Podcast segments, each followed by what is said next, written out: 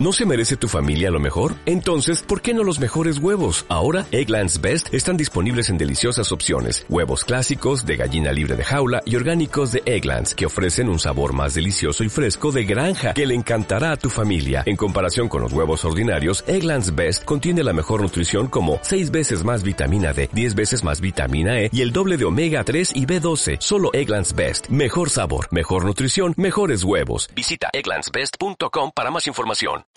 La Biblioteca Nacional del Perú presenta el programa de literatura peruana. Buenas noches, mi nombre es Cecilia Ferrer y soy coordinadora de las estaciones de bibliotecas públicas de la Gran Biblioteca Pública de Lima. Les damos la más cordial bienvenida al programa de literatura peruana, ciclo de conferencias magistrales que se transmiten en vivo todos los lunes, miércoles y viernes de 7 a 8 y 30 de la noche vía Facebook Live de la Biblioteca Nacional del Perú.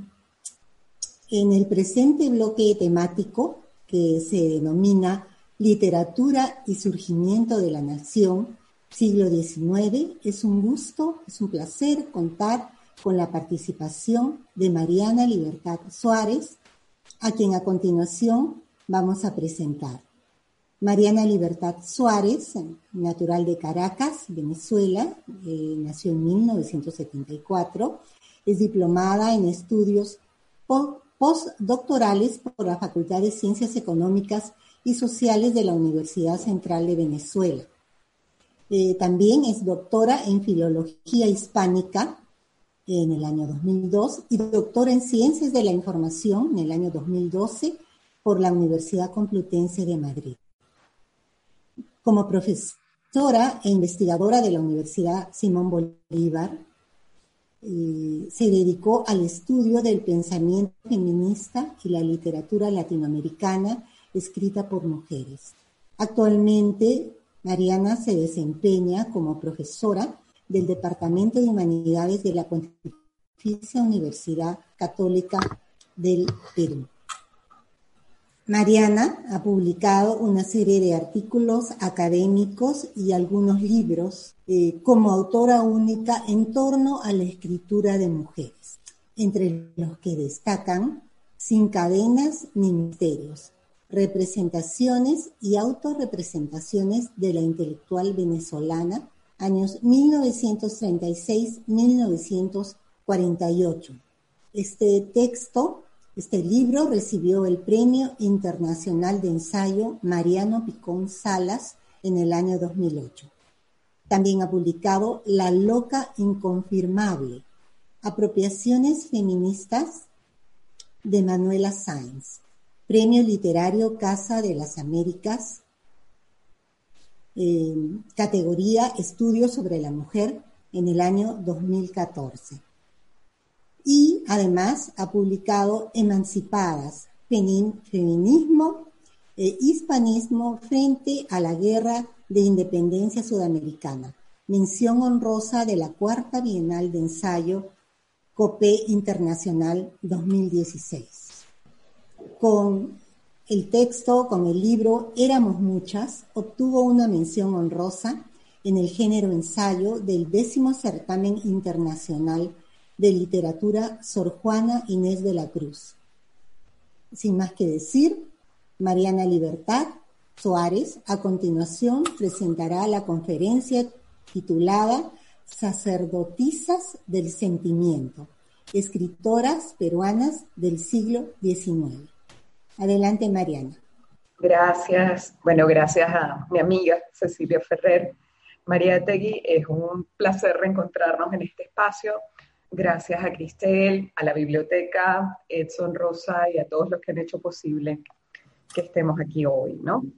Bien, este, este es un trabajo en el que me voy a centrar, es decir, podríamos hablar de muchas otras autoras, pero me voy a centrar en dos autoras que figuran particularmente en las últimas dos décadas del siglo XIX, ¿no? Eh, digamos que a inicios de la Guerra del Pacífico y ganan visibilidad y luminosidad en la posguerra. Eh, son además este, dos autoras que tuvieron que salir de Perú justo después de la Guerra del Pacífico ya les contaré un poco más de detalles cuando hablemos de las obras.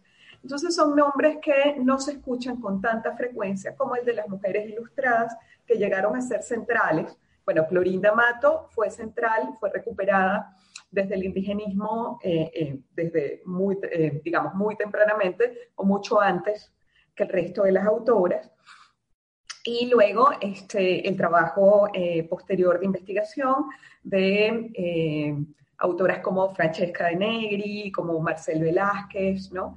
hizo o le dieron visibilidad algunas otras escritoras de esta generación. Sin embargo, Carolina Freire y Margarita Praxés Muñoz siempre han estado como, como un poco menos o han sido un poco menos estudiadas quizás por el momento histórico en el que escriben.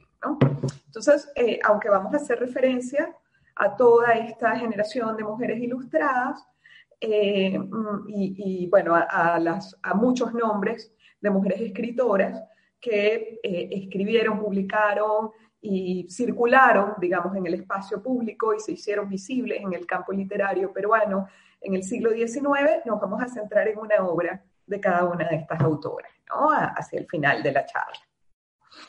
Bien, este, una de las, de, de las cosas que creo necesario aclarar es de dónde sale el título de mi conferencia, ¿no? Eh, lo tomo de un texto de Carolina Freire. Ella decía en, su periódico, ya les voy a hablar de este proyecto que lleva a cabo durante un tiempo con Juana Manuela Gorriti, eh, luego lo asume sola, ¿no? Eh, en, el álbum, pero esta es la segunda etapa que se desarrolla en Bolivia.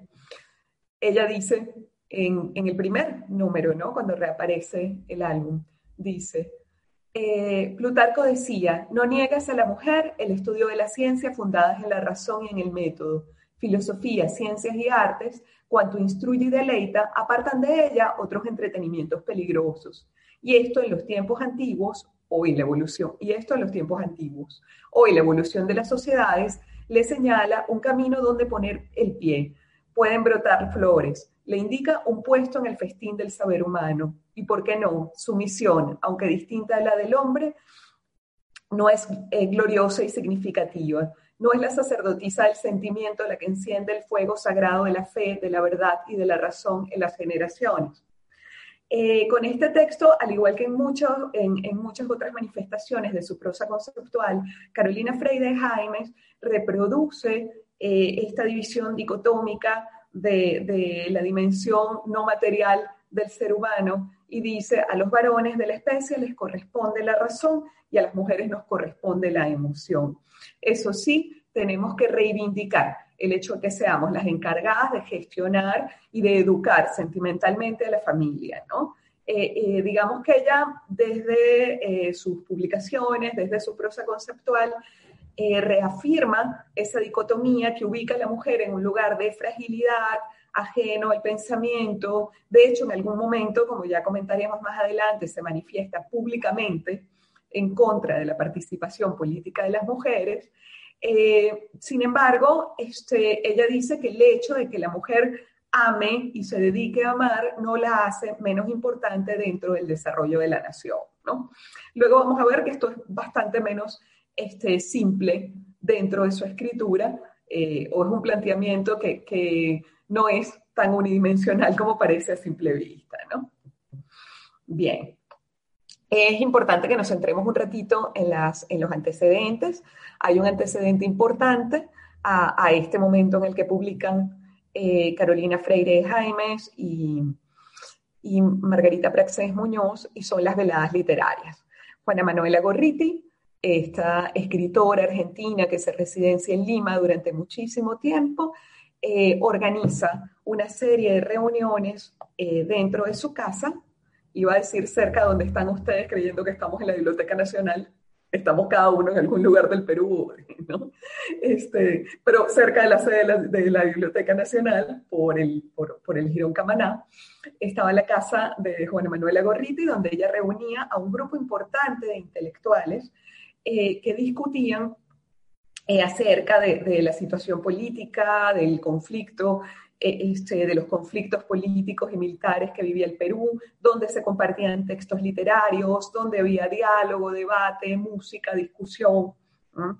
Y esta estrategia utilizada por Juana Manuela Gorriti fue una estrategia sumamente interesante. Digo, digo estrategia porque creo que el fin último, eh, dado el comportamiento de Gorriti a lo largo de toda su vida y de su historia, creo que la finalidad última era la inclusión de la mujer dentro del campo cultural y del campo literario. Este, entonces, su estrategia fue organizar las veladas y logró algo que no se ve en ningún otro país latinoamericano en esa época, y es que cohesionó el movimiento de, escritoras, de mujeres ilustradas más que de escritoras. ¿no? Es algo que no podemos ver, por ejemplo, en la literatura venezolana, si bien existieron este, la Sociedad Armonía, la Sociedad Alegría, en la ciudad de Coro, si bien eh, había mujeres dramaturgas que eventualmente se reunían en Caracas, en el siglo XIX no se comprendía a, las mujeres este, ilustradas, no, no se les veía como un colectivo que tuviera algo que decir. En cambio, en Perú se logra, en Lima en particular, se logra ese efecto gracias a la intervención, bueno, a muchas otras cosas, pero gracias a la intervención de Juana Manuela Gorriti, quien consigue reunir físicamente a estas mujeres para que compartan sus textos y sus ideas frente a intelectuales de la talla de Ricardo Palma, por ejemplo. ¿no? Este, mujeres que además, eh, este, como ya vamos a ver, eh, sus intervenciones dentro de las veladas eran reseñadas y, y, referidas en la prensa nacional. ¿no? Entonces logra tres cosas con las veladas literarias. En principio, que las mujeres ilustradas se atrevieran a escribir y a socializar sus textos. Lo segundo, que se unieran y que se representaran públicamente como grupo, se presentaran, tuvieran una imagen colectiva. Y finalmente, que lograran intercambiar con este, la, intelectualidad eh, que, tenía un lugar más central dentro del país. ¿no? Dice eh, Graciela Baticuore, desde su origen, las veladas pueden ser pensadas a través de dos instancias diversas y complementarias en las que tienen lugar. Por una parte, la práctica concreta de la tertulia semanal reúne en casa de una escritora extranjera y famosa a un núcleo heterogéneo de escritores y escritoras americanas, en compañía del periodismo. Por otra, la noticia del evento proyecta hacia afuera del recinto las reflexiones del círculo, atrayéndole un público virtual, los lectores y las lectoras de los diarios limeños de mayor circulación. Entonces se logra este efecto y por supuesto los nombres de eh, Clorinda Mato de Turner, Teresa González de Fanning, eventualmente de la misma Carolina Freire, eh, antes de su desencuentro con Gorriti, van a tener alguna visibilidad que no hubieran logrado de no haberse dado esta, estas reuniones ¿no? en físico.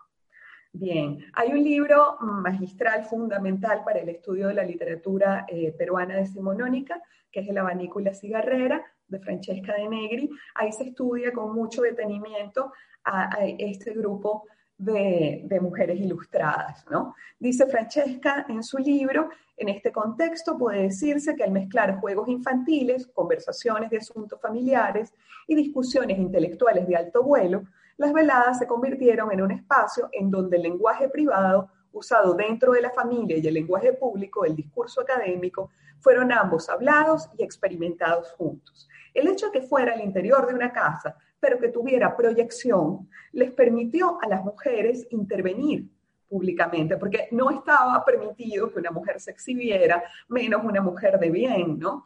Si nosotros nos fijamos, a excepción de Gorriti, que tenía una suerte de, un salvoconducto por ser extranjera. Todas estas son mujeres que, conservan su apellido de casadas, que hablan en favor de la familia, que están intentando no ser atacadas ni cuestionadas por el hecho de haberse atrevido a escribir. Este, vemos que es Teresa González de Fanning, Mercedes Cabello de Carbonera, ¿no? Este, todas utilizan ese de tranquilizador, a excepción de Gorriti, que es una figura eh, absolutamente disonante, pero, pero bueno, por el hecho de ser extranjera tenía como un margen de libertad un poco mayor que las otras, ¿no? Entonces, claro, no salen físicamente del hogar, no se les puede cuestionar que estén circulando por el espacio público, pero tienen, desarrollan una estrategia que les permite generar esa visibilidad, ¿no? Bien, en eh, el año 79, como todos sabemos, eh, comienza el conflicto de la Guerra del Pacífico y este, ocurren varias cosas que son importantes de comentar. ¿no? En general en las guerras, eh, estaba conversando de eso hace un poquito, hace unas horas, porque dicto un seminario, es más bien como un círculo de lectura en el que hablamos de autoras de la primera mitad del siglo XX, y justo expuse esta idea hablando de la Primera y la Segunda Guerra Mundial. ¿no? Pero ocurre normalmente en los movimientos bélicos. Los hombres se van a la guerra, las ciudades, el hogar, digamos, los espacios urbanos, se convierten en espacios homosociales solo va a haber mujeres, con lo cual este, las, eh, los roles, las actividades que se, se, distribuían entre hombres y mujeres, ahora van a ser distribuidas entre distintos perfiles y grupos de mujeres. ¿no? De hecho, cuando nosotros nos acercamos a los textos que escriben, eh, la Stenia Larribayona, por ejemplo, o la misma eh, Teresa González de Fanning, ellas cuidan muchísimo eh, eh, si bien abogan y hablan en favor de la educación femenina y de la participación de las mujeres en el mercado laboral, se cuidan muchísimo de hacer marcas de clase, porque ahora las jerarquías no se establecen entre hombres y mujeres, sino entre las distintas clases sociales. Entonces dicen, ok, ahora las labores intelectuales las tenemos que desempeñar las mujeres, ¿no? las mujeres de clase alta. Las esposas de los obreros tienen que aprender a ser buenas en su trabajo, ¿no? En su trabajo manual, no en su trabajo intelectual. Entonces, digamos que estas jerarquías que habíamos vivido hasta este momento se redistribuyen eh, durante eh, las guerras normalmente, en la guerra del Pacífico fue muy visible, ¿no? Por otro lado, la guerra del Pacífico es la segunda, recordemos que veníamos del proceso de independencia, es decir, es la segunda, este, el segundo conflicto bélico del siglo XIX, ¿no? No, no hubo paz durante el siglo XIX en Perú. Con lo cual, esta movilización de las identidades femeninas y masculinas y esta distribución de los roles sociales se, vio alterada permanentemente. ¿no? En el mismo libro que cité hace un ratito, en El abanico y la cigarrera, Francesca de Negri eh, recuerda que en la posguerra del Pacífico este, cambió el lugar que ocupaban las mujeres ilustradas dentro del espacio público. Dice, por ejemplo, que en 1895 la casa de Clorinda Mato de Turner fue incendiada este, posiblemente por su posición contraria a la del presidente Pierola, eh, que además este, eh, eh, ella fue atacada, pero esto fue desde antes, ¿no? casi desde el comienzo de su aparición pública. Fue atacada por ser una mujer de la sierra, se le cuestionó, se le intentó ridiculizar por el hecho de no ser limeña, y este, paralelamente Mercedes Cabello eh, va a ser acosada y, también, ¿no? Va, a ser atacada permanentemente y va a terminar su vida en un manicomio. Entonces, vemos que, que este momento de auge y esplendor que se vive en el año 76 progresivamente va a ir pasando y las mujeres ilustradas no van a tener un final tan glorioso como el que podíamos proyectar en el momento en el que se llevaban a cabo las veladas, ¿no? Bien, entonces les comentaba hace un ratito que eh, la guerra del Pacífico, como todas las guerras, implica esta redistribución de roles y la integración masiva de las mujeres al mercado laboral en actividades distintas a las actividades de servicio. Históricamente, las mujeres que trabajaban eran mujeres que este, cuidan niños, cuidan enfermos, ¿no? En algún momento se comprendió la docencia como una prolongación de la maternidad, con lo cual se les permitió a las mujeres educar a los niños, ¿no? Eh, sin embargo, en la Guerra del Pacífico vamos a ver que emergen algunas figuras que quieren ser conductoras de opinión. Escriben en los periódicos, quieren tener posición política, la tienen, de hecho, quieren expresarla, es lo que quiero decir.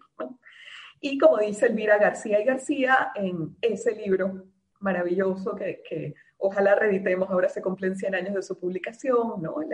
de las mujeres en la historia del Perú, en el año 24 eh, fue publicado, decía Elvira García, eh, García García que en la guerra del Pacífico y en la posguerra existieron mujeres que querían mezclar su sangre con la de los seres más amados y se resignaban a morir por la patria, dando antes su consuelo en un grito de ternura de la madre, de la esposa, de la hermana.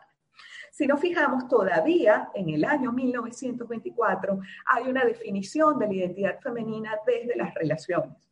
Una mujer es importante en tanto es madre o hermana. Sin embargo, durante la guerra, o, un poco antes incluso, cuando las mujeres comienzan a perder a sus maridos y a sus hijos, por ejemplo, que son asesinados, cuando muchas de ellas tienen que generar ingresos, comienza toda la preocupación por el trabajo femenino que vamos a ver como Margarita Praxés Muñoz y Carolina Freire de Jaime elaboran en sus ficciones, ¿no? Ellas intentan responder a, esa demanda que, se presentaba en ese momento, ¿no? Bien, este, en, el caso del ser la madre, aquí eh, eh, debo recomendar una investigación extraordinaria de la historiadora María del Carmen Escalante, eh, en el que habla de la figura de, Carolina Freire de Jaimes como este, una mujer que era a la vez ángel del hogar, que es esta figura del siglo XIX a la que se le exige que, que se dedique a la maternidad, que cuide del hogar, este, que, sea como el, ala protectora, que le da calma y alegría a los hombres de la familia. Y ella dice que en contraposición también era un ángel de la guerra, porque participaba este, de, los conflictos políticos, tomaba posición y además instaba a, los peruanos, recordemos que Carolina Freire de Jaime es tacneña, es decir, está en medio del conflicto, eh, eh, nace en el, ojo del huracán. Este, para ella es sumamente eh, importante remarcar la nacionalidad, la identidad peruana, contrastarla con la chilena, exigir este respeto y apoyo por la vida de los peruanos y además era profundamente nacionalista.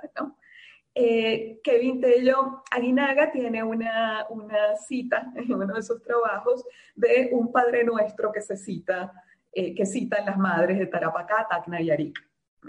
Dice, perfuma Padre Nuestro nuestro corazón para que amemos mucho a nuestra patria, el Perú, y fortalece nuestro brazo para que un día lo venguemos de su mortal e implacable enemigo Chile.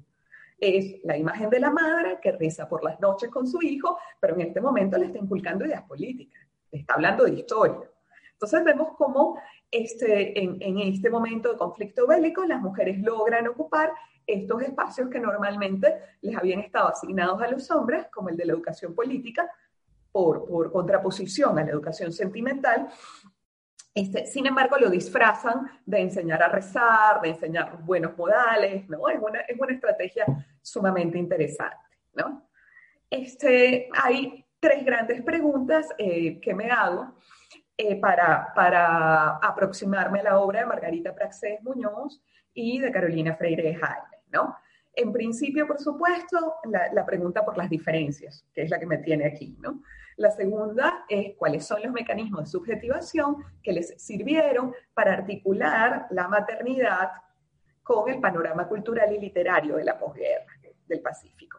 Y finalmente, cómo se podía compaginar o, qué, qué, figura utilizaron para poder ser madres y esposas leales, presentarse, porque claro, el, asunto de romper con el estereotipo del ángel del hogar o el asunto, eh, el punto de rechazar la maternidad o era el riesgo de censura.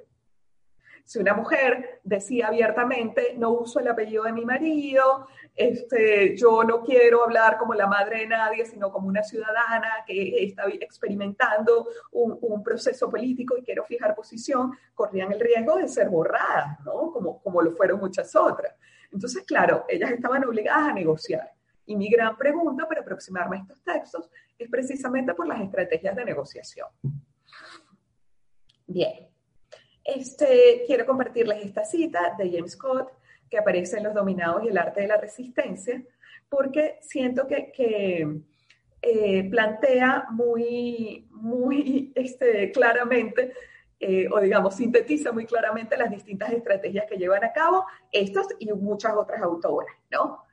Eh, dice James Scott, las prácticas de resistencia pueden mitigar los patrones cotidianos de apropiación material y los gestos de, de negación en el discurso oculto pueden contestar los insultos cotidianos a la dignidad pero en el nivel de la doctrina social sistemática, los grupos subordinados se enfrentan a ideologías complejas que justifican la desigualdad, la servidumbre, la monarquía, las castas, etc. En este caso yo añadiría las jerarquías de género, la dominación, ¿no? el sistema sexogénero que, que, que genera esas jerarquías que ubican a la mujer al servicio del hombre. En este nivel, la resistencia requiere de una réplica más compleja, una réplica que vaya más allá de las prácticas fragmentarias. En otros términos, quizá mejores, la resistencia contra la dominación ideológica requiere una contraideología, una negación que ofrecerá realmente una forma normativa central al conjunto de prácticas de resistencia inventadas por los grupos subordinados en defensa propia. Entonces, hay, eh, eh, digamos, unos significantes nodales a partir de los cuales estas dos mujeres y muchas otras van a generar una serie de prácticas, las van a anclar y las van a justificar. Y a partir de ello van a poder levantar la voz y desdecir en muchas ocasiones el lugar que les había estado asignado a, las mujeres hasta ese momento, ¿no? El lugar que se les ha asignado. Además, es un momento propicio e ideal para generar o para proponer estas nuevas subjetividades dentro de la literatura, porque estamos en un proceso de refundación nacional. Al igual que en la época de la independencia, era importante asignar o asumir nuevos papeles, en la posguerra del Pacífico ocurre exactamente lo mismo, ¿no? Estamos refundándonos, nos estamos repensando como nación, estamos redefiniendo identidades nacionales. Bueno, vamos a ver cómo logramos que la mujer deje de ser lo que hasta ese momento había sido, ¿no? Eh, debo, antes de pasar a hablar de la obra de Margarita Praxés Muñoz, eh, debo este, recomendarles también un libro de Rosa Cobo, publicado por Cátedra, en el que habla este, acerca de la representación de las mujeres en el discurso liberal. Hace una revisión muy, muy exhaustiva de Rousseau, nos habla de la contraparte, de, de Emilio, que era Sofía, etcétera, pero este, además de eso, deja muy claro cuando nosotros pensamos en las propuestas liberales republicanas de América Latina, nos damos cuenta de que siempre ocurría, o, este modelo que estudia Rosa Cobo se reproduce con mucha facilidad. Y es que se nos dice permanentemente que el tiempo pasó, que hay que apostar por la modernidad, etcétera, pero para conseguirlo es necesario que la mujer permanezca al interior del hogar y no evolucione con el paso del tiempo, ¿no? Entonces, hablamos de un contrato social y de la modernización del pensamiento, de la secularización de la sociedad para los hombres. A las mujeres se les asigna la educación sentimental, el cuidado de los hijos y eventualmente la reproducción de este discurso para generar nuevas ciudadanías, ¿no?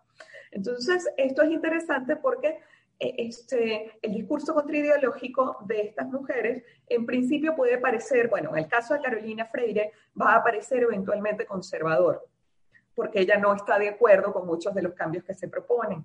En el caso de este, eh, Margarita Praxés Muñoz va a parecer eh, absolutamente desobediente, pero como ella es comteana de inicio a fin, como ya vamos a ver en el análisis de su discurso, este, nos va a parecer que ellas se están anclando como en, tradiciones eh, intelectuales más amplias y distintas a las del feminismo, ¿no? Ciertamente lo están haciendo, pero porque necesitan una plataforma a partir de la cual justificar esas acciones sin parecer que están este, negando eh, el proyecto nacional que rige, ¿no? Ya vimos lo que les pasó a, y bueno, podemos seguir enumerando mujeres, y, a Clorinda Mato, a Mercedes Cabello, a este, eh, María Jesús Alvarado, podríamos hablar de todas las mujeres que tuvieron finales no tan felices por estos enfrentamientos políticos directos, ¿no? Bien, Margarita Praxés Muñoz sí es limeña, se cría, se educa en una tradición liberal, es la primera mujer que entra a la Universidad de San Marcos y se gradúa con una tesis titulada Unidad de la materia o identidad sustancial de los reinos inorgánico y orgánico creía profundamente en las propuestas de Augusto Comte y las utilizaba no para hablar de eh, la menor capacidad que podía tener eventualmente el cerebro femenino, no para hablar de la distribución de los roles ni para darle justificaciones biológicas a la exclusión, sino todo lo contrario, ¿no? Para decir que las mujeres, este, hay antecedentes de esto en en este, Brasil, por ejemplo, está Anicia Floresta, eh, ¿no? Había muchas mujeres que habían estado negociando con este discurso eh, positivista para justificar su presencia en el campo intelectual y este, para justificar su invasión, mm, digamos, usando los términos de cómo fue recibida del campo literario, ¿no? El asumir o el desempeñar funciones que eh, debían corresponderle a los hombres naturalmente, ¿no? Dice, eso no es natural nada, ¿no? Y por eso opta por la educación científica de la mujer. En el momento en el que ella publica esta obra, está el Congreso de Pedagogía en España, en el que este, está Emilia Pardo Bazán, por ejemplo, eh, argumentando a favor de eh, que las mujeres puedan estudiar medicina, eh, puedan estudiar carreras científicas y mostrando que no hay ningún determinismo biológico que impida que eso se lleve a cabo, ¿no? Bien. La evolución de Paulina es una, o, yo creo que es la, la, proyección o la representación de una estrategia grandiosa. nosotros sabemos que históricamente este, a las mujeres se les permitió más pronunciarse eh, por medio de unos formatos que de otros. ¿no? Por ejemplo, en el siglo XIX, en las primeras décadas, era muy feo que una mujer escribiera novelas, por ejemplo. ¿no? Este, podía escribir en prensa, pero no cualquier cosa. La poesía siempre le estuvo como un poquito más permitida porque a la mujer siempre se le autorizó a sentir y la poesía se comprendía no como un producto del todo intelectual, sino como un producto de las emociones y ¿no? Bien, las cartas eran una, siempre que fueran supervisadas, las cartas podían ser perfectamente un género desarrollado por una mujer. ¿Qué hace Margarita Praxedes Muñoz? Escribe una novela epistolar en la que simula que un personaje escribe una carta y termina siendo un ensayo, un ensayo en el que expone las ideas de Augusto Comte. Es genial. Paulina le escribe a su amiga Estela en un momento determinado y le dice, te voy a contar los presupuestos de esta doctrina y te vas a quedar maravillada. Ahora, Margarita Prexés Muñoz hace su tesis que le dedica a Mercedes Cabello de Carbonera, por cierto, estudia en San Marcos, etcétera, pero ella ve que no se puede titular. Y en plena posguerra del Pacífico se residencia en Chile. Eh, es una herejía casi imperdonable, ¿no? Y es donde estudia. En su novela, la evolución de Paulina ya justifica que Paulina se vaya de Perú. Claro, Paulina se va a Colombia, no a Chile, la que se va a Chile es Margarita Praxedes Muñoz. Este, sin embargo, vemos cómo eh, este, utiliza la, ficción narrativa para argumentar, ¿no? Para justificar su propia existencia y para justificar que ella se haya atrevido a marcharse, seguir estudiando, etcétera, ¿no? Eh, dice, al presentar al público los principios de la escuela positiva con el repaje de la novela, hemos creído cumplir un deber social a la vez que satisfacer una necesidad moral. Trabajar por el bien de nuestros hermanos fue siempre la suprema aspiración de nuestro espíritu, y solo con tan levantado propósito hemos emprendido sin dote alguna para este género literario una obra superior a nuestras débiles fuerzas. Esperamos, sin embargo, no sean perdonados todos los defectos de esta narración en gracia a los buenos propósitos que nos animan. Eh, esta, esta, manifestación de intenciones está cargada de, una serie de estrategias sumamente interesantes. Primero dice, mi novela no es buena, tiene defectos. El, el eh, digamos que el argumento de la calidad literaria fue utilizada recurrentemente para justificar la exclusión de las mujeres del campo literario, ¿no? del campo cultural. Las mujeres no escriben bien solo por eso, no por ser mujeres, se les excluye. ¿Qué dice ella? Antes de que me lo digan ustedes, por cierto, es mala mi novela, ¿no? Así que no, no vayan a creer que no tiene defectos. Además de eso, dice que escribe por amor. Y eh, esto es quizás el recurso más inteligente que vamos a encontrar en su prólogo, ¿no? Yo voy a hablar de ciencias, voy a hablar de filosofía, es decir, voy a tocar temas que no debería tocar una mujer, voy a hablar a favor de la doctrina de Augusto Comte, pero lo voy a hacer porque yo amo a mis hermanos. Y disfraza de amor toda su decisión racional y toda la elaboración intelectual que va a hacer posteriormente, ¿no? Bien, dice que con esta novela va a ilustrar. Si nosotros recordamos a Nido, este, mm, recordaremos que Lucía, la protagonista, acoge, de algún modo se convierte en la madrina de este, el pueblo, de los indígenas desamparados. Ella interviene para que ellos vivan mejor, este, ¿no? intenta protegerlos, pero desde una posición maternal. Paulina dice sí, es maternal, pero ella apuesta por la formación y por la educación de los hermanos, de los hijos, de los, de los padres. ¿no? Este, como les decía, me parece que es una genialidad el hecho de que ella le dé lo haga en una novela que es además una novela epistolar. Y este, mm, todo el tiempo disfraza de diálogo entre mujeres esa escritura. ¿no? Bien, todo el primer capítulo de la evolución de Paulina está dedicado a demostrar este, que la tristeza, el dolor y el amor maternal eh, hicieron que ella huyera Paulina se va a Colombia, como dije antes, que ella se fuera del país. Claro, es sumamente delicado que esta mujer se haya ido eh, a vivir al país enemigo, ¿no? Y ella tiene que explicar por qué lo hizo. Y toda esta primera parte está Paulina mostrando que ella sufría muchísimo, que ella es maternal, que ella le dolía ver a los peruanos sufrir y que por eso se había marchado, ¿no? Este, este, en este fragmento lo dice muy claramente. Y te admiras de mi llanto. ¿Qué puedo hacer sino llorar y llorar inconsolable? Ya que nosotras, las mujeres, no solo no tenemos el derecho a ser oídas por los políticos de nuestro país, pero ni aún siquiera se nos permite emitir privadamente nuestra opinión. Y en efecto, al hablar así, identificábame yo con el duelo de mi patria y parecíame que él era el factor más poderoso de mis penas. Bien, entonces, ¿qué ocurre? Ella siente, no, no, no sé si lo siente, pero dice sentirlo, porque ese es uno de los argumentos que descalificaban también la participación política de las mujeres. Le dicen, ella está diciendo, como soy mujer, soy moralmente superior, soy buena, noble, sentimental. Hasta ahí estamos muy bien porque ese era el argumento para decir, este, entonces no debes participar en política. Pero ¿qué es, lo que, qué es lo que dice Paulina, este personaje construido por Margarita Praxedes Muñoz? Dice, bueno, pero soy tan buena que yo quiero aconsejar a los políticos cómo acabar con la guerra o qué podemos hacer. Y establece un paralelismo, que es otro, otro elemento que ya se apropia para resignificarlo, entre la patria vencida y la mujer silenciada. Recordemos que la relación mujer-patria o mujer madre, mujer tierra, es también una estrategia muy común este, o utilizada muy comúnmente para negarles a, las mujeres la participación política. No eres un ser humano racional, con intereses, con posición ideológica, sino que eres una gran alegoría. Y claro, ella está diciendo, sí, sí, soy una alegoría, pero eh, soy una mujer a la que no le permiten hablar y alegóricamente represento a la patria que acaba de perder la guerra. ¿no?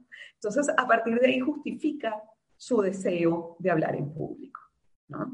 Bien, permanentemente superpone el afecto y la razón y por supuesto tiene que construir una historia de amor, porque si no, no es una novela escrita por una mujer, sino va a ser permanentemente censurada y cuestionada, ¿no?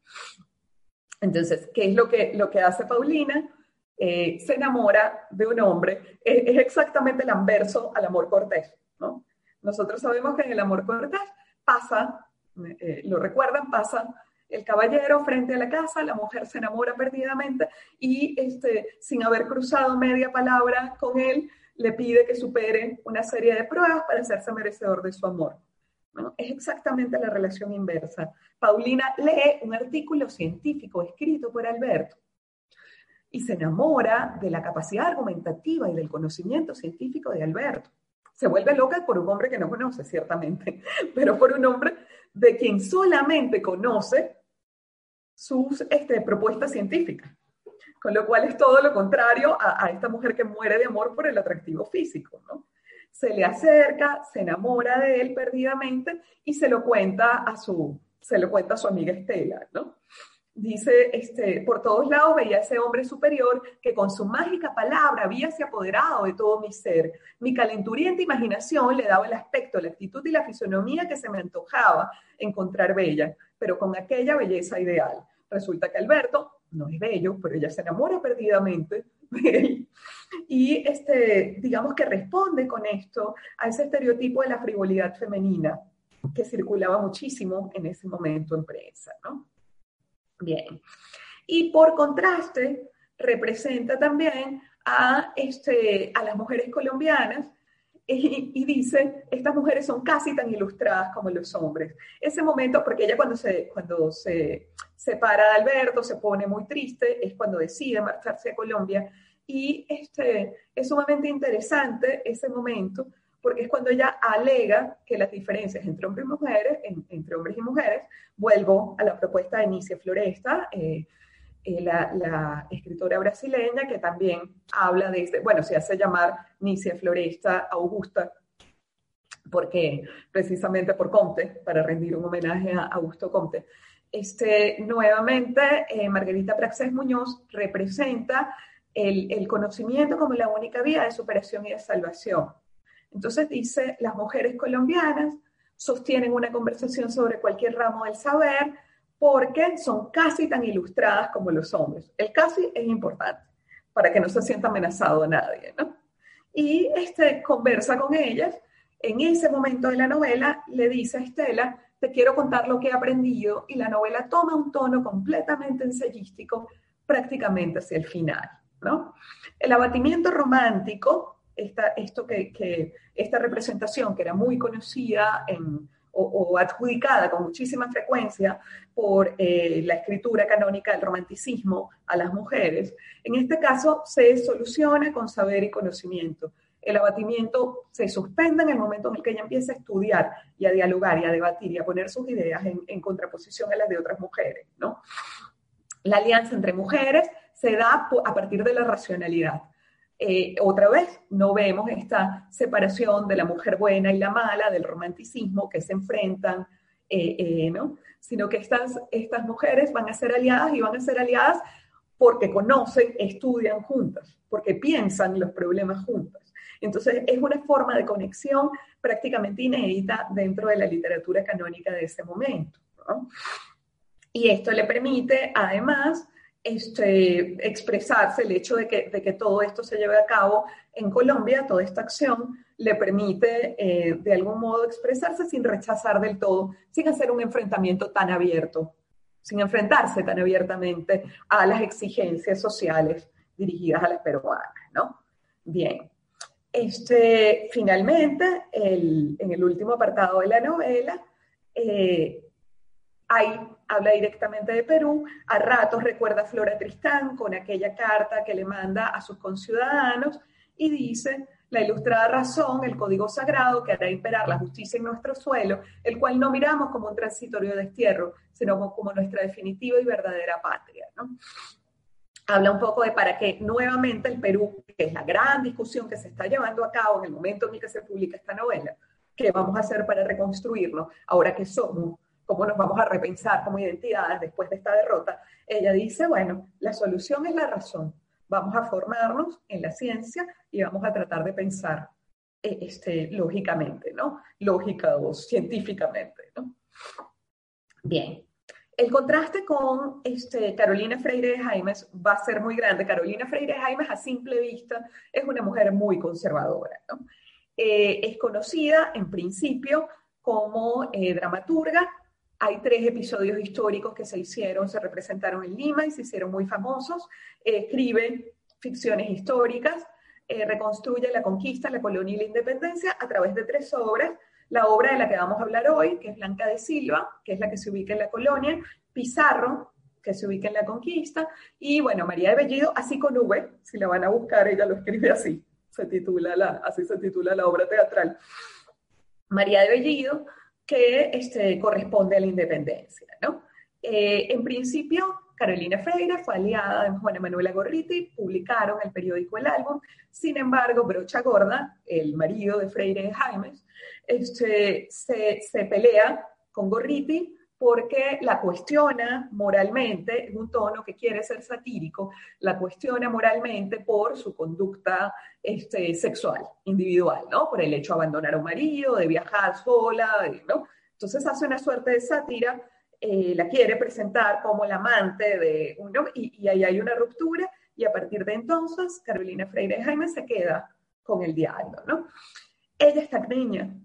Tras la guerra del Pacífico, tras la derrota en la guerra del Pacífico, o, por razones lógicas no puede seguir viviendo en Tacna, se marcha a Bolivia, que es el lugar donde nació Brocha Gorda, y va a editar dos pequeñas novelas, son cortitas, El regalo de bodas y Memorias de una reclusa.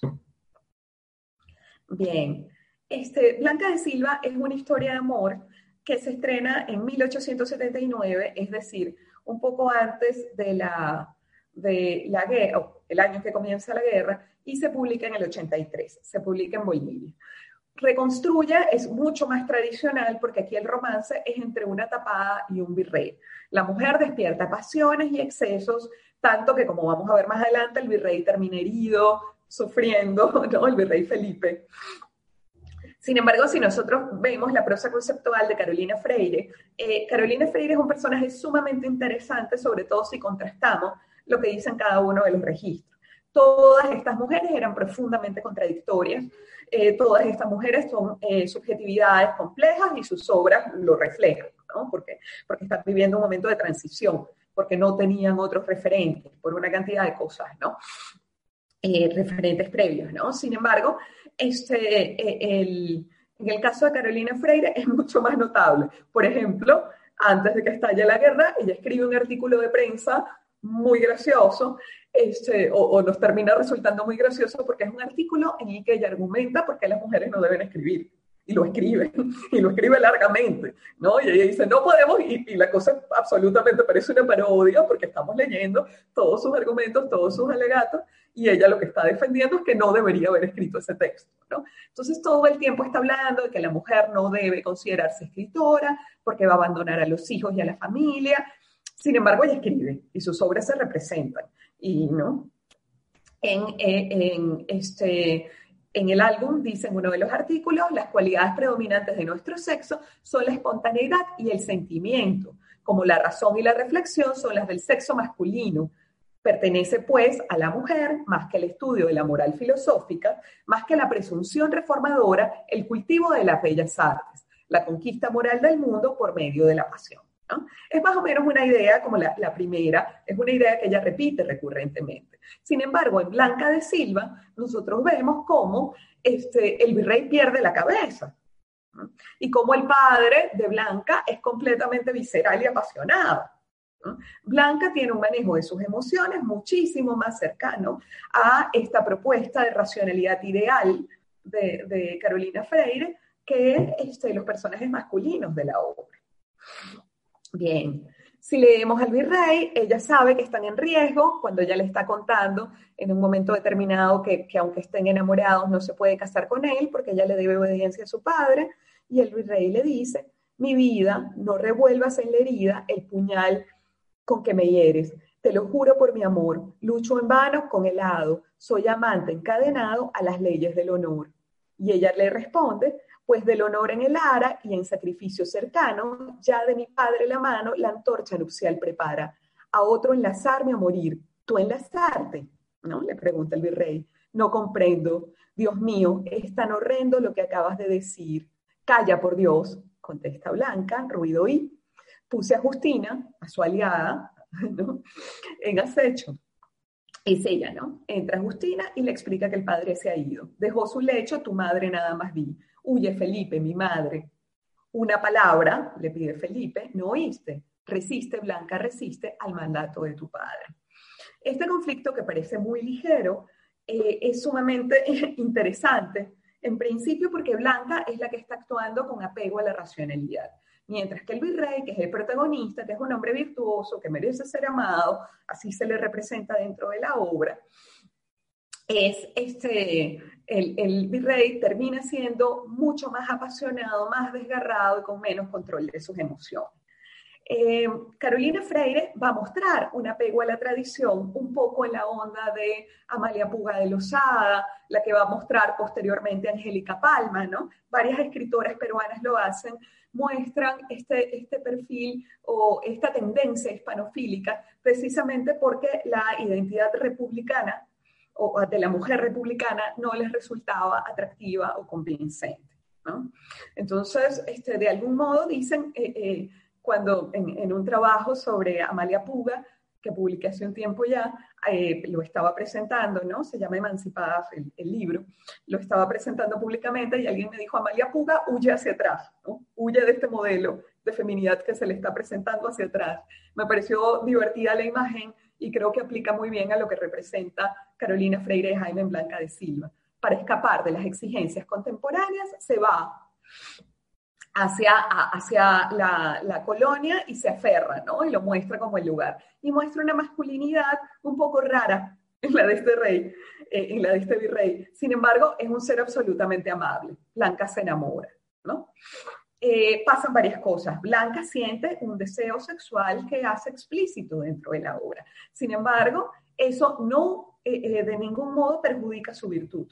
Ahí ya vemos que se están subvirtiendo nuevamente algunos códigos. Blanca se, tiembla, sufre todas las conmociones físicas y espirituales que nos imaginamos y no por eso es cuestionada moralmente, al contrario, es una protagonista de la que siempre se va a repetir que es honorable. Recordemos además que en la colonia la honorabilidad de la mujer arrastraba consigo la de toda la familia. Si alguna mujer, si el honor de alguna mujer era cuestionado, era cuestionado el honor de todo su entorno, ¿no?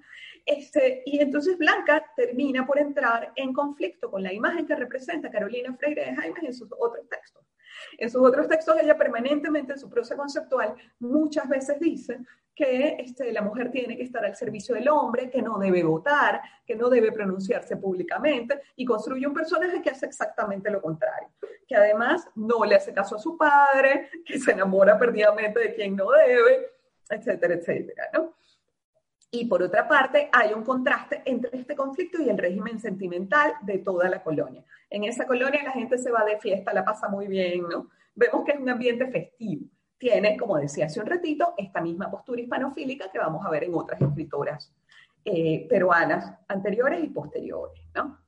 Bien, este, el virrey mismo, cuando se descubre amando, es el personaje. Claro que esto está muy asociado al romanticismo, sin embargo está publicado en este, el año 83.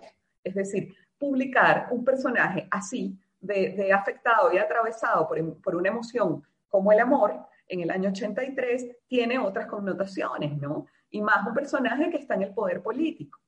El virrey se cuestiona, eso sí, ¿no? Dice, jamás pensé que este amor por un ángel inspirado sirviera al mundo menguado de burla y mofa o furor. La sangre en mis venas arde, me estremezco en mi impotencia, dejar campear la insolencia de aquella turba cobarde. El final de esta reflexión es lo más interesante. Cuando dice, como mísero mortal, diste rienda al sentimiento. Amar tú como otros cientos, como aman todos. ¿Qué tal? Está cuestionándose el hecho de ser un hombre que ama. Y, así, así lo refleja Carolina Freire, aunque en todos sus textos ha dicho, o en muchos, ya vamos a ver un ejemplo de su prosa conceptual en el que no, aunque en muchos de sus textos ha dicho que los varones son racionales y las mujeres emocionales.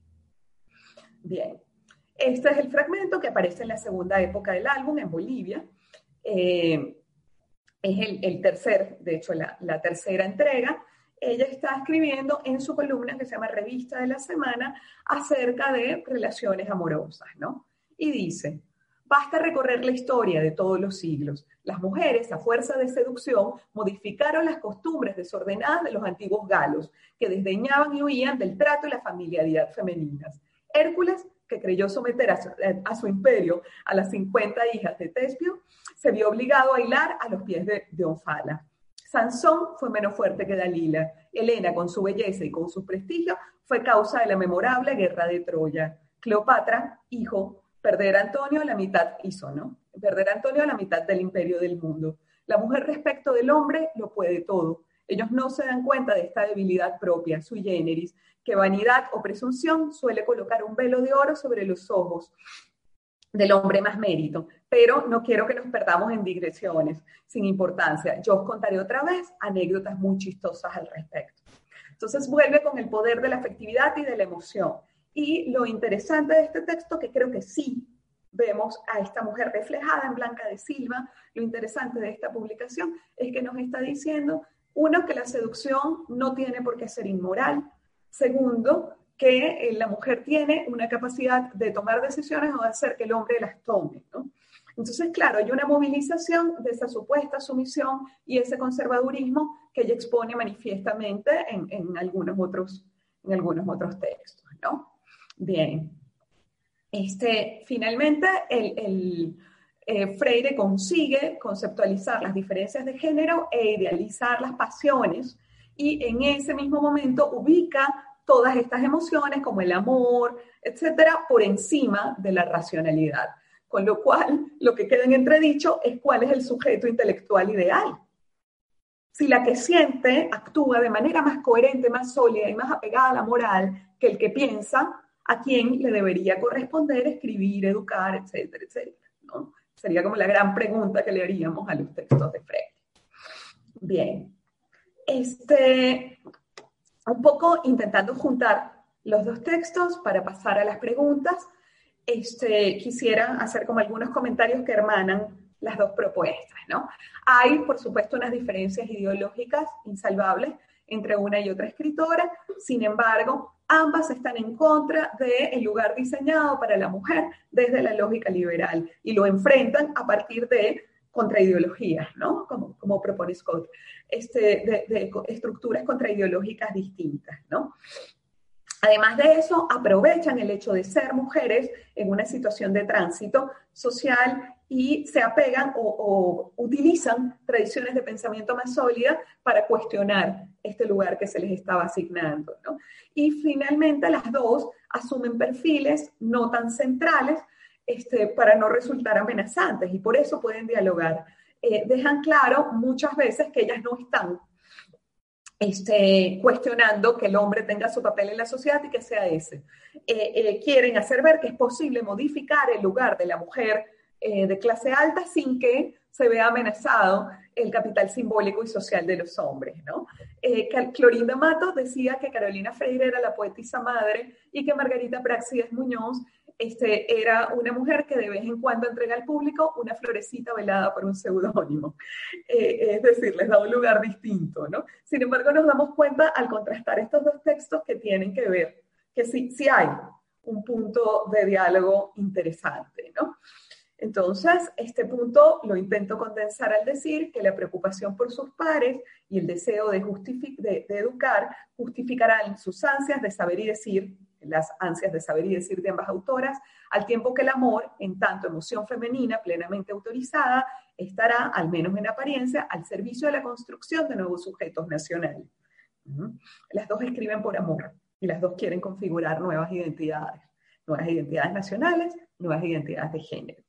Finalmente, el pacto con la prospección temporal será de mucha utilidad para demostrar que aunque no haya efectos inmediatos, es importante seguir interviniendo en el espacio público, expresando opiniones y avalando determinados marcos ideológicos, porque es la manera de seguir amando.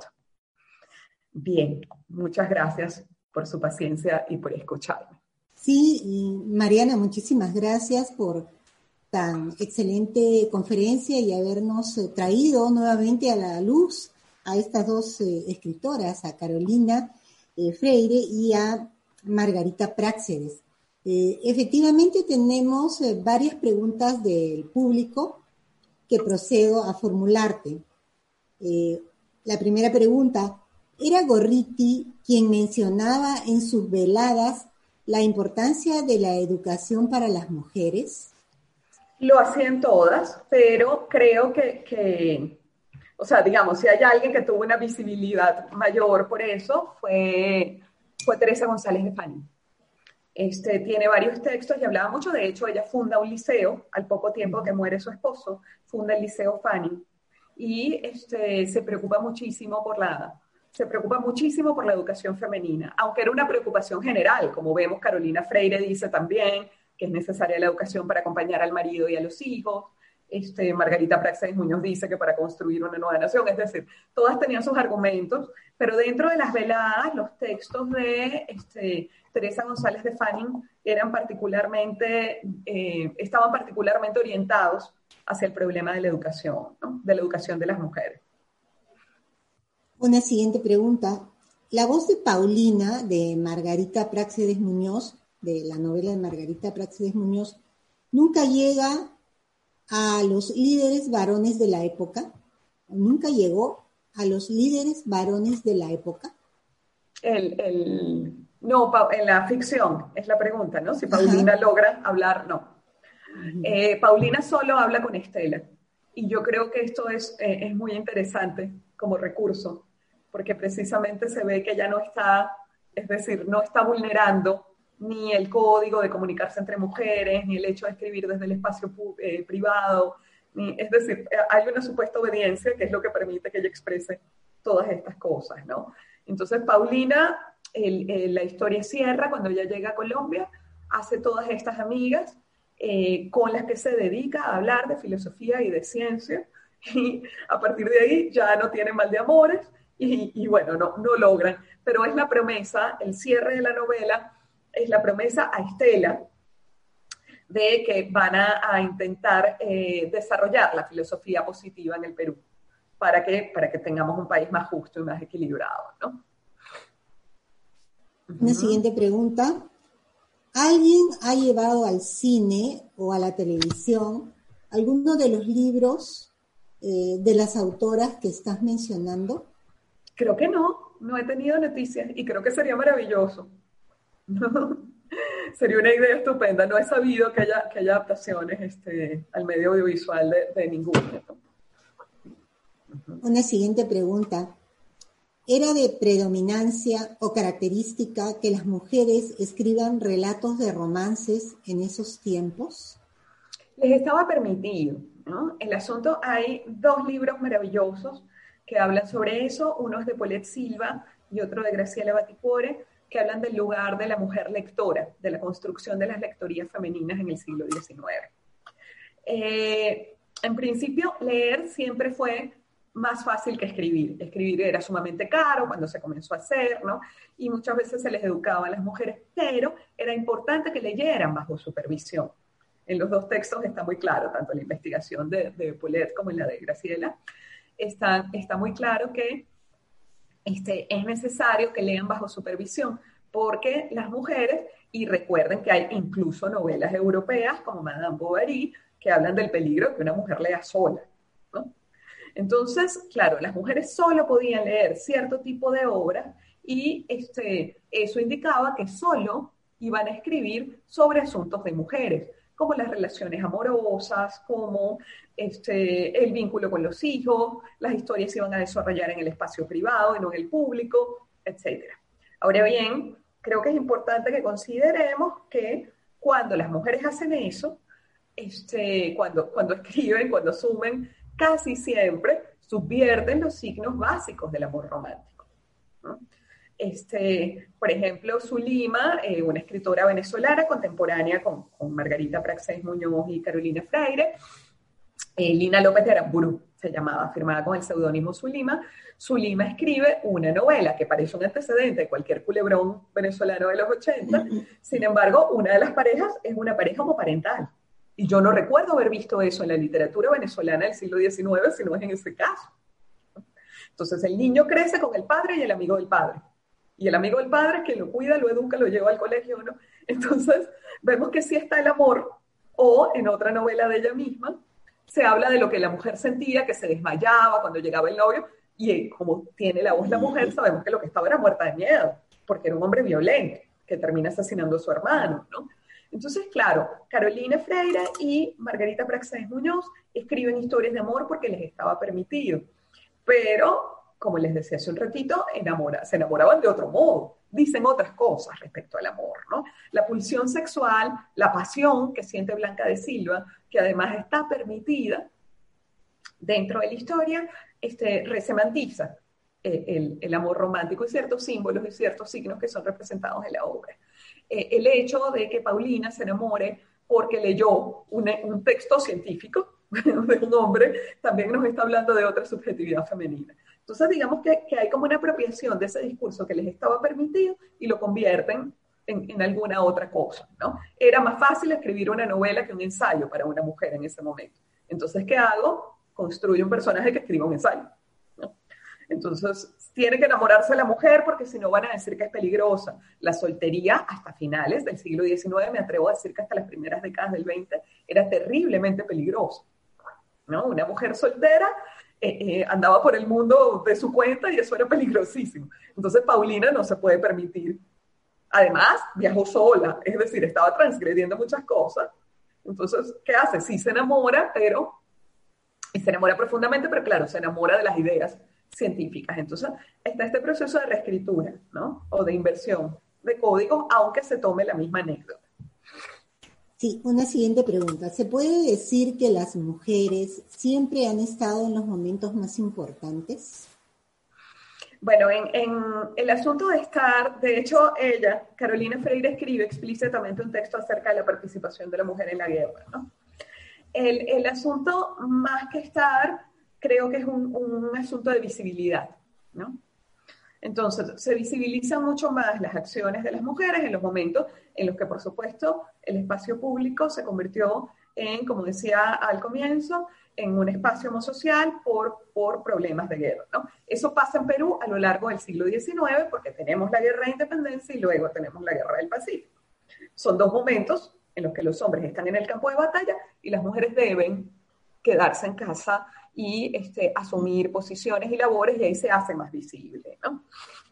En todo caso, este, ambas escritoras desdicen que la única finalidad de la mujer sea la ética, el, el, cuidado, ¿no?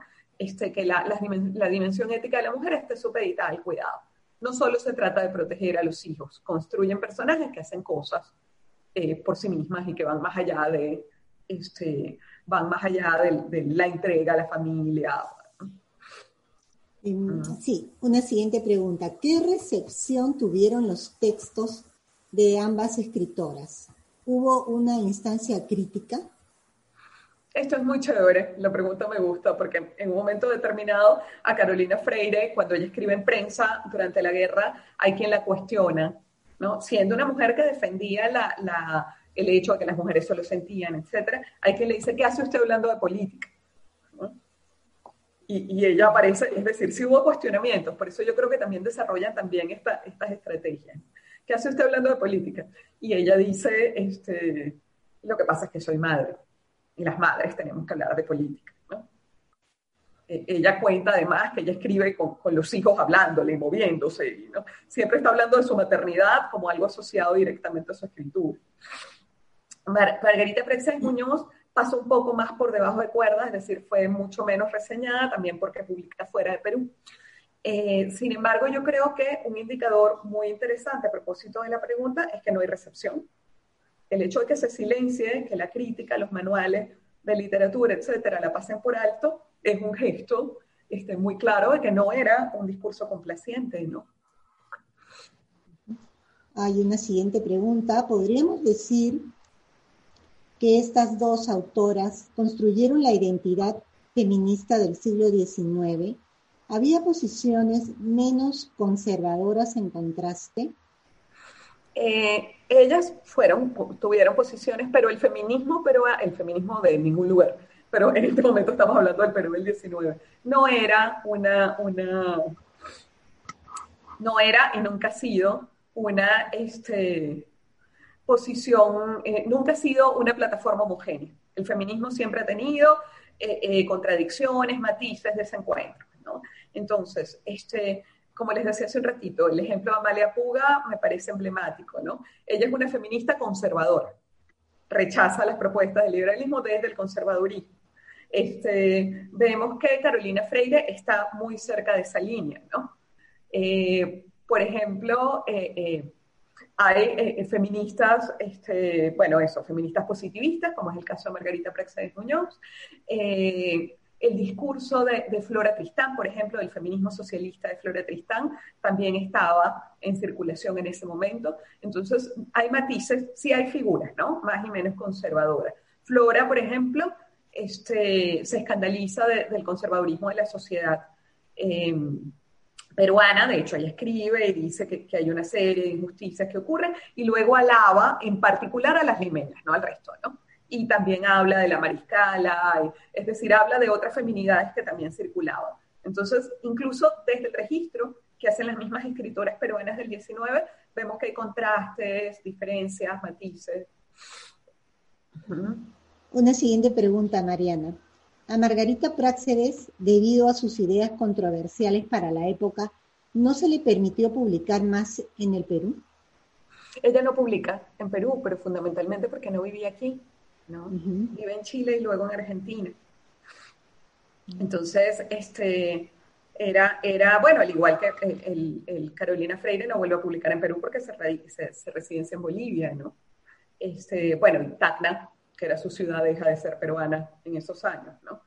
Eh, pero ella vuelve a, ninguna de las dos publica dentro del país porque, porque están fuera, pues sencillamente, y era sumamente difícil. Ahora, otras mujeres con ideas igual de controversiales publican. Sin embargo, tienen reacciones adversas, ¿no? Eh, todos conocemos en la historia de la quema del, libro de, Clorinda Matos, por ejemplo, este, la persecución, la quema de la biblioteca y ya no del libro de, Mercedes, ¿no? Vemos que, hubo como mucha, mucha censura y mucha restricción. Siguieron publicando porque ellas tenían ya un espacio construido. Sin embargo, bueno, este, no, no tuvieron la recepción más amable en ese momento. Acá hay otra pregunta. ¿Cómo se llama el ensayo de Carolina en el que habla del por qué la mujer no podía escribir? Eh, creo que se llama algo así como Mujeres en la Literatura. Es un artículo de prensa, les puedo dejar el, el enlace, ¿no? Habla así como las mujeres y la literatura, las mujeres y la escritura, es el título, es un artículo cortito. Este, y es muy, es muy interesante, ¿no? y además, habla además de si las mujeres escriben, van a perder la esencia femenina. Y ella decía que la esencia femenina era la ternura, la, ¿no? Y es muy, es muy interesante leerlo. Quisiera saber, otra pregunta, quisiera saber si aparte de las veladas y los grupos nacionales, estas escritoras lograron establecer redes literarias a nivel latinoamericano? Sí, no eran las, hay, hay varias investigaciones ahora en curso, ¿no? Este, no eran o no, no funcionaban con la facilidad de, ahora, pero por ejemplo, Amalia Puga tuvo una relación estrecha con, este, con Emilia Pardo Bazán, ¿no? Que, que era, eh, fue una de las autoras. Sí, sí había comunicación, no toda, por supuesto, la que pudo haber en ese momento, y también considerando que Perú tenía una situación particular eh, con respecto al resto de los países de América Latina, porque no había articulación en esos países. ¿no? Sin embargo, sí vemos en obras chilenas, venezolanas, presencia de escenas, por ejemplo, este, eh, Mercedes Cabello de Carbonera construye eh, la, la, contraposición, digamos, le dice, dice cuáles son las alternativas que tiene una mujer para sobrevivir después de enviudar o para sobrevivir este, si, no, si no se le permite trabajar, si no se le permite educarse. Va a terminar siendo o posturera o prostituta, ¿no? Y, y esa es la, la, propuesta básica de Blanca Soy. Y esa historia, esa, esa, ese contraste, se reproduce en muchas novelas siguientes que se publicaron en América Latina. ¿no? Entonces, aunque no tuvieran los textos, la mayor circulación sí había lectura y recepción este, por parte de las mujeres, ¿no? Otra influencia que, reconoce este, Amalia Puga es la de Gertrudis Gómez de Avellaneda, la escritora cubana, ¿no? Entonces sí había algún intercambio, aunque claro, Gertrudis era como una suerte de musa o de, abstracción para las mujeres escritoras, ¿no? Incluso después de muerta, algunas autoras le escriben, pero, pero este, sí había intercambio. Claro que las redes no estaban tan definidas o no son tan, tan fáciles de definir precisamente por eso, ¿no? Pero hay, de hecho, en este momento varias investigaciones en curso de escritoras que buscan esas conexiones, ¿no? De, de investigadoras que buscan esas conexiones entre escritoras. Uh -huh. otra, otra pregunta. ¿Algún libro que cuente la historia de Mercedes Cabello? Eh, bueno, no, no que lo cuente, pero este, en el abanico y la cigarrera, Francesca de Negri le dedica una buena parte a la, no cuenta su historia, pero habla sobre su obra, ¿no? Y hay una, una edición crítica de Blanca Sol también, en la que podemos conseguir algunos trabajos. Hay este, varias tesis, ¿no? En la, pero no, no veo, digamos, sí, una biografía. No. no creo, creo, que sí, hay una biografía de Ismael uh -huh. Pinto, si no me equivoco. Sí, no es tan fácil de, de encontrar. Uh -huh. Una siguiente pregunta. Se mencionó a Ricardo Palma. ¿Podría ampliar su relación con las escritoras? ¿Cuál era su actitud y pensamiento con respecto de ellas? Sí, el, el, el, trabajo, disculpa un segundito, ya contesto a eso, ¿no? Eh, acabo de leer un comentario y es cierto, las investigaciones biográficas de Ismael Pinto que publicó la Universidad San Martín, este, habla de la vida de las autoras. Este, sí, el, Ricardo Palma me pareció una pregunta interesantísima porque primero es una figura central del canon peruano, pero además hay dos cosas que me parecen muy importantes en este caso y la primera es que él hace una representación eh, hasta misógina de, los personajes femeninos. Cuando nosotros leemos sus tradiciones, las mujeres siempre son las que desencadenan el caos. ¿No? Son las que se equivocan, las que tienen relaciones sexuales con el hombre equivocado, las que se enamoran de quien no deberían. Y siempre por la participación femenina se genera una, una, un caos y una locura. Sin embargo, él como sujeto social apoya a estas escritoras y a estas mujeres intelectuales. Lo que no entiendo es por qué dentro de su escritura y de sus ficciones no es capaz de construir una sola mujer como la que él conocía. O sea, parece como que hubiera dos Ricardo Palmas, ¿no? Uno que apoya la escritura de las mujeres, las lee, las acompaña, tiene un intercambio interesantísimo con Clorinda, con muchas otras. Sin embargo, este, hay una, hay una, una como, como si viéramos dos personas, ¿no? Hay una tendencia este, profundamente misógina dentro de, de, sus tradiciones, ¿no? Y, es un poco raro, porque presenta a la mujer como la frívola, ligera, la, la, el personaje irracional, ¿no? No hay un personaje femenino eh, este, que retrate a estas mujeres intelectuales que él conocía muy bien, ¿no? Porque, porque compartía con ellas en las veladas y leía sus textos y les escribía. Otra pregunta, Mariana. ¿Existen otras escritoras contemporáneas, pero que no pertenezcan a la élite o a una alta clase social? Y si es así, ellas, ¿qué tipo de problemáticas exponían? Hay un trabajo bellísimo de, del profesor Richard Leonardo sobre María Nieves y Bustamante, donde se puede ver una visión distinta de de este momento porque no estaba en Lima. El asunto es que las no limeñas se trasladaron a Lima y comenzaron a formar parte. Pero, por ejemplo, Teresa González de Fanning, que hoy la hemos mencionado mucho, no sé muy bien por qué, pero será necesario dar una charla sobre ella. Este, Teresa González de Fanning em, es este, una mujer cuya familia, o sea, fue de élite mucho antes, pero cuya familia se había empobrecido ella no vivía, en, no formaba ya parte, quizás tenía un capital social porque su familia había sido de él en el momento dado, pero cuando ella vive y crece ya no es una familia con dinero. Este, muchas de ellas deben trabajar, bueno, el artículo de Clorinda lo deja claro, muchas de ellas deben trabajar para generar recursos y sobrevivir, ¿no? Este, ahora, el, creo que un contrapunto interesante es María Nieves y Bustamante, eh, y bueno, Amalia Puga, porque ella primero es cajamarquina y luego se va de Perú, ¿no? Eh, vive fuera un tiempo, luego regresa a Cajamarca, entonces tiene una visión distinta, ¿no? Una siguiente pregunta, Mariana. Eh, ¿Qué otra mujer fue perseguida por ser escritora durante este periodo? ¿Hubo libros de mujeres censurados? No, censurados no, quemados, tirados al lado. es decir, eh, este, no, no hubo alguien que prohibiera, pero sí hicieron la hoguera con los libros de, de, Clorinda. Y este, yo creo que todas, no se salva alguna, no hay una que tenga un final feliz, que yo diga, bueno, esta escritora logró, claro, estaban todas o exiliadas, o encerradas, o perseguidas, ¿no? Digamos, no hubo una que, que terminara en paz dentro del Perú. Las que terminaron en paz era porque estaban exiliadas. Una siguiente pregunta. ¿Cómo han sido recibidas estas autoras en las antologías y o construcciones del canon literario peruano en el siglo XIX y actualmente?